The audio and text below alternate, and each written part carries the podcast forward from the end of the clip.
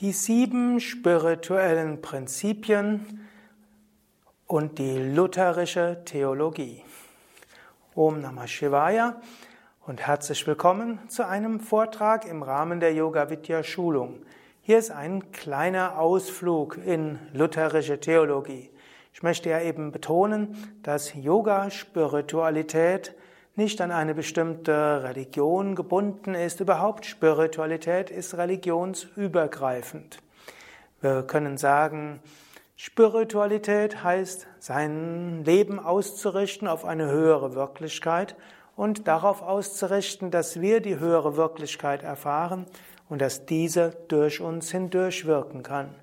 Spiritualität heißt auch die Liebe zu Gott, Liebe zu den Tiefen seines Wesens, Liebe zu anderen Menschen, Liebe zu Gottes Schöpfung. Und ich hatte das letzte Mal gesprochen über die sieben Worte spiritueller Philosophie. Und diese sieben Worte und Prinzipien finden wir, meine ich auch, in den meisten anderen spirituellen Traditionen wieder. Und dazu möchte ich ein paar Worte sagen, insbesondere vom Standpunkt der lutherischen Theologie. Kurze Wiederholung, sieben Worte spiritueller Philosophie. Brahman, es gibt eine höhere Wirklichkeit. Maya, die Welt, wie wir sie wahrnehmen, ist nicht so, wie wir sie wahrnehmen. Was wir wahrnehmen als getrennt und in der Dualität, in Zeit und Raum und als Materie, ist das nicht wirklich. Diese Wahrnehmung ist Maya. Solange wir in dieser Getrenntheit und Maya leben, sind wir in Dukkha, in einem Leiden. Aufgabe des Menschen ist es, zum Moksha zu kommen. Moksha heißt zur Befreiung, zur Erlösung, zur Selbstverwirklichung, Gottverwirklichung. Um dorthin zu kommen, gilt es, Abhyasa zu praktizieren, spirituelle Praktiken zu üben. Wir gehen davon aus, Karma, dass was auf uns zukommt, Gottes Aufgaben für uns sind. Wir gehen davon aus, dass das, was auf uns zukommt, Lernaufgaben sind. Und wir vertrauen darauf, dass wir durch Kripa, durch Gnade zum Höchsten kommen. Das möchte ich jetzt in Beziehung setzen, zum Beispiel mit christlicher Theologie. Natürlich muss ich dazu sagen, christliche Theologie ist sehr komplex und es gibt sehr viele verschiedene Aspekte davon und letztlich Theologie wird an Universitäten gelehrt seit Jahrhunderten. Und so sind sehr viele kluge Köpfe, die sich damit beschäftigt haben. Und ich bitte jetzt um Entschuldigung, dass ich das Ganze jetzt erstens vereinfache und zweitens auf ein paar Schlagworte reduziere. Nicht, weil ich damit hoffe, christlicher Theologie gerecht zu werden, das kann ich als Nicht-Theologe nicht machen, sondern in dem Wunsch, Verbindungen herzustellen. Also ist jetzt kein akademischer Vortrag und ich möchte auch mit meinen Auslegungen die religiösen Gefühle von niemandem verletzen, wenn ich dort etwas anderes sage, als jemand tief im Inneren glaubt. Mein Anliegen ist mehr zu zeigen, es gibt bestimmte Ähnlichkeiten.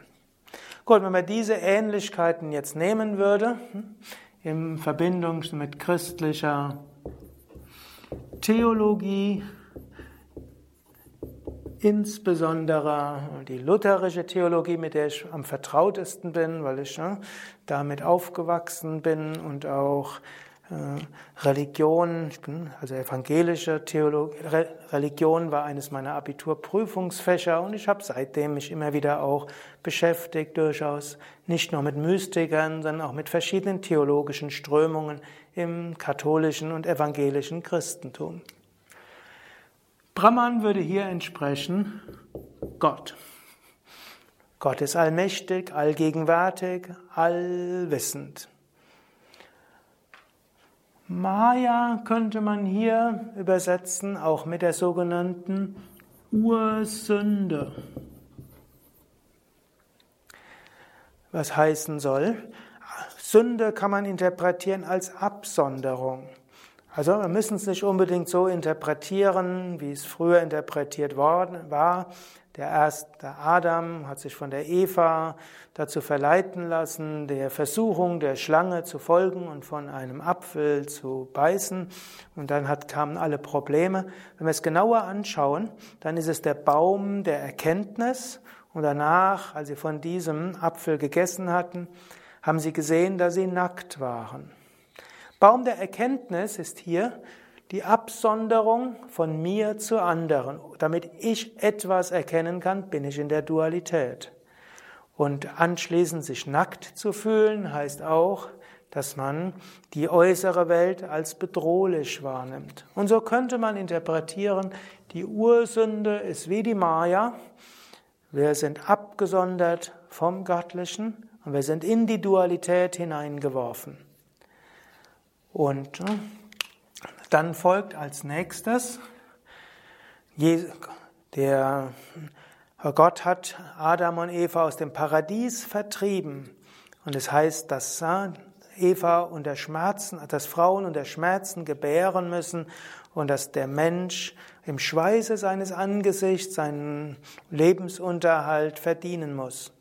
Was auch heißt, letztlich, solange man in der Ursünde gefangen ist, kommt man ins Leiden. Da gibt es auch verschiedene christliche Ausdrücke. Aber hier sagt die Theologie, es gibt die Erlösung. Erlösung heißt, wir kommen raus aus der Ursünde und wir erfahren Gott. Die Erlösung wird manchmal auch genannt, sie kommt durch die Rechtfertigung des Menschen vor Gott. Muss man so wissen, in der Sprache der Bibel, Rechtfertigung heißt hier, dass der Mensch sich von der Sünde befreit und dann kann er Gott erfahren. Und das ist die Erlösung. So ähnlich, wir finden in der Bibel auch öfters die Aussage von Gerechten. Ein Gerechter ist jetzt nicht jemand, der gerecht mit anderen Menschen umgeht, sondern ein Gerechter ist letztlich einer, der Gott erfahren hat. Okay, also Erlösung oder Rechtfertigung gibt es. Und Luther hat jetzt sehr großen Wert auf die Gnade gelegt, also Grippa, Gnade. Luther hat sogar gesagt, Sola gratia, allein durch die Gnade kann der Mensch ne, die Erlösung erlangen, nicht durch eigene Werke. Das scheint jetzt erstmal dem zu widersprechen. Aber das ist diese große Betonung, sola gratia. Aber dann geht's weiter. Und wie kommen wir zu dieser Gnade? Und dann sagt er, sola fide, allein durch den Glauben. Und dann ist die Frage, und wie kommen wir zu diesem Glauben? Dann sagt er, sola scriptura, allein durch die Schrift. In diesem Sinne gibt es tatsächlich auch im lutherischen Christentum Abhyasa, spirituelle Praxis. Die spirituelle Praxis besteht aus dem Lesen der Schrift. Das ist die wichtigste spirituelle Praxis im lutherischen Verständnis. Gut, aber Verschiedene andere Theologen und auch Luther selbst haben gesagt, an religiöse Praktiken haben auch ihren Sinn, aber nur in dem Maße, wie sie Fides, den Glauben, erhöhen. Also hier wird gesagt, die spirituellen Praktiken an sich führen nicht zur Erlösung, aber sie helfen uns, Fides, Glauben zu erreichen. Und wenn wir Glauben erreichen, dann öffnen wir uns für Gnade und öffnen wir uns für Gnade, dann erfahren wir durch Gottes Gnade die Erlösung. Gut, dann bleibt noch Karma. Und Karma ist dann letztlich auch hier religiöses Leben. Oder man kann auch sagen Alltag. Hier gibt es im Christentum verschiedenste theologische Aussagen und die heute hm, oft wiederholte Aussage ist, wir wissen nicht, warum die Welt geschaffen ist. Wir wissen nicht, warum Gott all das macht, was ist. Menschlicher Verstand ist zu klein, um das zu verstehen.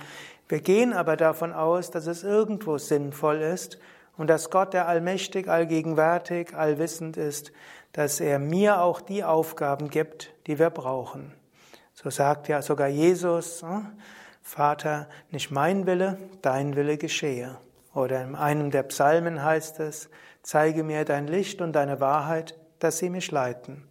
So geht man davon aus, dass auch der Alltag etwas ist, den wir auf Gott ausrichten können. Dass wir also auch lernen können von den Aufgaben, die Gott uns schenkt und dass wir Gott dienen können im Alltag. Das sind jetzt Worte von christlicher Theologie. Ich muss hinzufügen, Luther hat ja noch ein weiteres Sola gemacht, mit dem ich nicht so einverstanden bin. Das heißt Sola Christo. Das heißt, allein durch Jesus Christus kommen wir zur Erlösung. Und Fide wird insbesondere auch verstanden da an den Glauben, dass Jesus Christus für die Vergebung unserer Sünden gestorben ist. Das sind Dinge, die heute in der Theologie lebhaft diskutiert werden. Heutzutage sind mindestens die beiden großen Konfessionen der Meinung, dass das Heil nicht nur im Christentum zu finden ist, sondern auch zu finden ist in anderen Religionen. Und äh, das ist eine gewisse gute Entwicklung im Christentum. Und ich glaube, es gibt insgesamt eine, eine Strömung in vielen Religionen, das Gemeinsame zu sehen und sich gegenseitig zu respektieren. Obgleich es natürlich in jeder Religion auch die Fanatiker gibt, die meinen, nur durch meine Form der Religiosität komme ich in den Himmel und alle anderen Formen der Religiosität sind vom Teufel inspiriert und kommen in die Hölle. Glücklicherweise findet man das nicht mehr in den großen christlichen Konfessionen, auch im Islam gibt es große Aussagen, mindestens der großen Theologen und der äh, Gelehrten an den großen islamischen Universitäten, die anerkennen, es gibt viele Wege zum Heil im Judentum, im Hinduismus, im Buddhismus, Taoismus, Konfuzianismus und in den verschiedenen schamanistischen Religionen, ebenso im Sikhismus und Jainismus ist dieses Prinzip der Pluralität von Natur aus angelegt. Judentum ist auch eine interessante Religion, weil sie zum einen eben einen große Ansprüche ans Individuum hat, aber niemals gesagt hat, dass es der einzige Weg zum Heil ist. Es ist zwar ein Monotheismus, sagt, es gibt nur einen Gott, aber es wird gesagt, Gott hat einen Bund mit einem konkreten Volk geschlossen und für dieses Volk sind die Prinzipien wichtig. Es würde nicht ausdrücklich gesagt, dass alle anderen nicht zum Heil kommen. Das ist mindestens eine, eine der vielen Interpretationen im Judentum. Christentum kann man sagen, war mal einige Zeit nach, Jesu, nach Jesus ein eine Religion, die als erstes den Ausschließlichkeitsanspruch hatte. Ich persönlich denke, dass Jesus diesen nicht hatte. Es gibt zwar die Aussagen, keiner kommt zum Himmel als durch mich, aber das ist ein anderes Thema, über das ich vielleicht ein andermal spreche. Man weiß nicht, ob es Jesus wirklich gesagt hat. Es gehört zu den späteren Evangelien und wurde ein paar Jahrzehnte später. Und selbst da gibt es eine andere yogische Interpretation, wenn man nämlich Jesus nicht als physischen Körper ansieht, sondern als Sohn Gottes, Gnade Gottes, als Manifestation Gottes, könnte man sagen, niemand kommt zu Gott außer durch Gottes Gnade selbst. Gut, aber ich wollte ja mehr sprechen. Sieben Worte spiritueller Philosophie und christliche Theologie, vor allem die lutherische Theologie. Ich werde noch einen anderen Vortrag mal machen, Yoga und Christentum, wo ich noch einiges mehr über Gemeinsamkeiten spreche, vielleicht ein paar Unterschiede und auch vielleicht ein paar Punkte, die es betrifft, wenn jemand Yoga und Christ ist oder wenn jemand Yoga übt und noch nie mit Christentum in, oder näher Kontakt hatte, das etwas näher zu bringen oder auch für Christen, die wissen wollen, was ist das Eigenartige überhaupt des Yoga, was könnte es vielleicht für mich bedeuten. Ich will nur noch den Bogen etwas weiter spannen. Sieben Worte spiritueller Philosophie finden wir auch im Buddhismus. Zwar spricht Buddhismus nicht so viel von Brahman als höhere Wirklichkeit. Manchmal wird sogar gesagt, Buddhismus ist die Anatma-Lehre, die Nicht-Selbstlehre. Ich persönlich meine aber, das ist mehr eine Terminologiefrage als wirklich die Frage von wirklicher Unterschiede in der spirituellen Philosophie. Denn im Buddhismus wird als Atma das individuelle Selbst angesehen. Währenddessen im Yoga Vedanta ist Atma das kosmische Selbst. Buddhismus, in der gibt es verschiedene Ausprägungen und zum Beispiel im Theravada-Buddhismus wird gesagt, Buddha hat sich keine religiöser und philosophischer Spekulationen hingegeben und so spricht er nichts genaueres über höhere Wirklichkeit. Aber ob man die höhere Wirklichkeit vielleicht als Nirvana, als Shunyata bezeichnet oder als Brahman, ist eine Frage von letztlich Theologie oder Terminologie, vielmehr nicht Theologie, Terminologie. Im Buddhismus gibt es auch irrtümliches Verständnis als Grundprinzip für die Verstrickungen des Menschen. Es gibt Dukkha als eines der Grundprinzipien im Buddhismus, eine der vier edlen Wahrheit. Hm?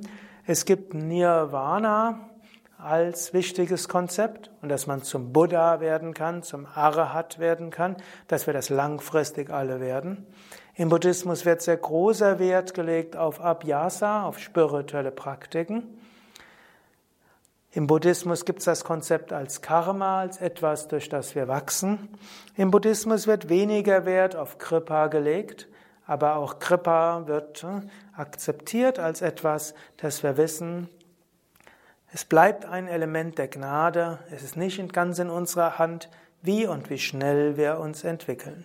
Und dann gibt es natürlich auch noch Buddhismus, der mit Gott verbunden ist, mit Gattern und Gattinnen und so weiter. Und spätestens da spielt Kripa auch wieder eine große Rolle.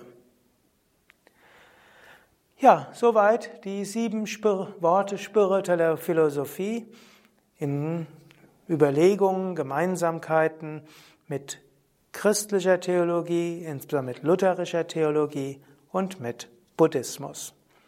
Mehr Informationen über Yoga und weitere Vorträge, Artikel über alle Aspekte von Yoga, auch über Buddhismus, Christentum und andere Religionen aus Yoga-Sicht oder auch Yoga-Sicht oder Yoga aus christlicher Sicht, findest du auf unseren Internetseiten www.yoga-vidya.de. Dort findest du ein Suchfeld und dort kannst du eingeben, was du suchst und wirst dazu einen Artikel finden, oft auch ein Video oder auch eine Hörsendung.